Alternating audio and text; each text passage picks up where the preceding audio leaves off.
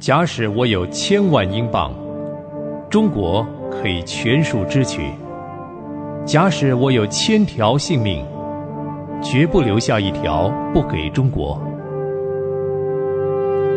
戴德生传。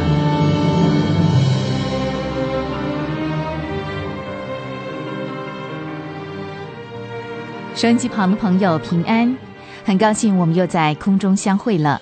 我是芳华。上回我和您分享到，戴德生十五岁的时候，因为眼睛害了病，使他不得不离开那只注重物质生活的银行同事们。戴德生回到家里以后，表面上看起来还不错，但是内心却和以前没有两样。他不信神。并且常常失败，处处失意。这个现象引起了爱主的亲友们的关心，纷纷为他代祷。神是信实听祷告的神。一张单张上的一句话：“基督做成的功，基督做成的功”，使戴德生豁然开朗。他明白了，得救不是靠自己，是靠基督。因为基督已经完成了完全救赎的工作，就在那一刻，戴德生立刻向神悔改认罪。那一刹那，戴德生得救了。得救是神的奇妙作为，也是戴德生母亲迫切为他祷告的答复。这也使得戴德生切切的知道，祷告是向神支取能力的唯一方法。一八四九年，戴德生十七岁，接受耶稣基督的救赎之后，戴德生满心欢喜快乐。他知道神悦纳他，不是因为他好，或是他能够做什么，乃是因为耶稣基督已经替他做成了一切。他的信仰转机和新生命的起头，就是因为明白了，不再是我，乃是基督的真理而来。这也是上帝预备他到中国传道的开端。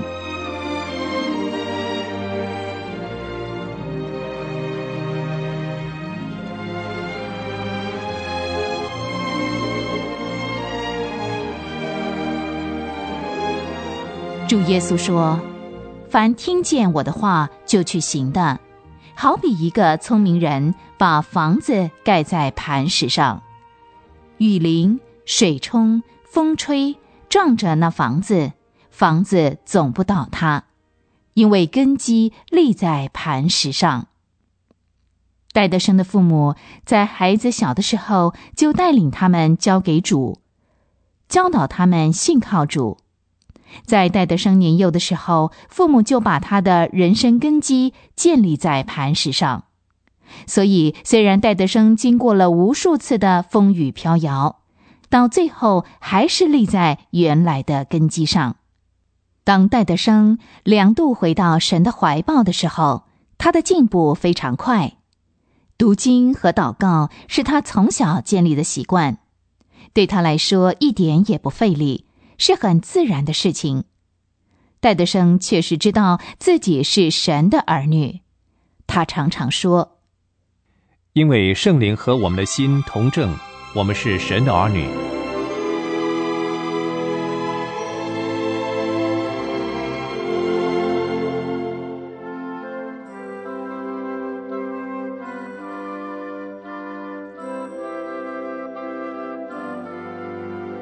与神和好之后的戴德生尝到了主同在的甘甜，这份滋味使他永远不能忘记。以后，他总是怀着一颗欢愉的心和温柔的态度对待人，所以汉人的关系也变好了，家庭的快乐也恢复了。他变成了父亲的好助手，母亲的好儿子，也是他妹妹的好哥哥。还有一个重大的转变，那就是戴德生的心里迫切的要把自己的一切奉献给神。用来报答神对他的大恩，他渴慕做主的功，为主受苦。他深深的盼望与神能有一个更美的交通。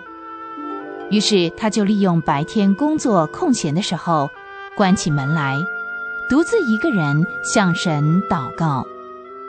在这个时候，神也特别的亲近他。从他的一篇日记里面，我们可以看到他那时候的光景。我记得很清楚，那时候我是何等快乐！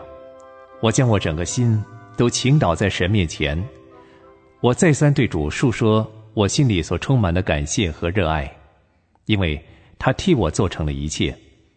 在我绝望的时候，他伸出了援助的手，拯救了我。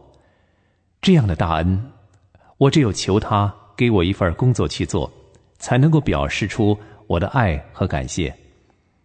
我曾一再求神给我一点克己的工作，不管怎么样微小，多么麻烦，目的只是希望能够使神喜欢就好。我还记得很清楚，当我不折不扣的把我自己和我的生命、我的家人，以及我所有的一切聪明智慧。学识能力完完全全的陷在祭坛上的时候，一种深刻而庄严的感觉就降临到我灵魂里了，并且神也对我做出确实的保证：我一切的奉献，他已经悦纳了。那时候，神的同在是多么的真实，多么的实在啊！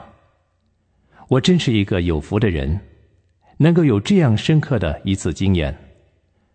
我俯伏在地上，跪倒在神面前，心里感到无限的畏惧，但又是有着无穷的喜乐，因为我不知道神接受我做些什么工作，我只觉得我已经不再属于自己了，而这种感觉昼夜的萦绕在我心中，不能磨灭。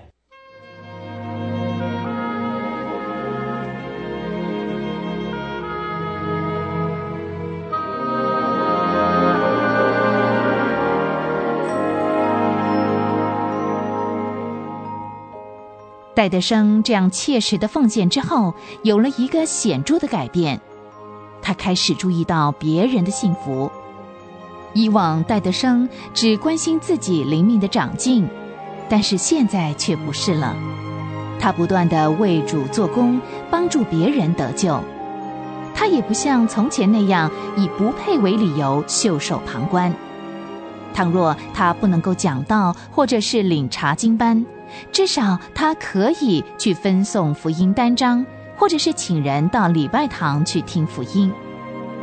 从前戴德生在礼拜天的晚上喜欢到礼拜堂去听讲道，现在他反倒喜欢到他住家附近的街道上去分送单张。亲爱的朋友，今天戴德生传就为您分享到这儿了。对于戴德生的得救经过，您有什么样的感想呢？或者您也有同样的得救经验，欢迎您来信和我们分享。我们下回再会。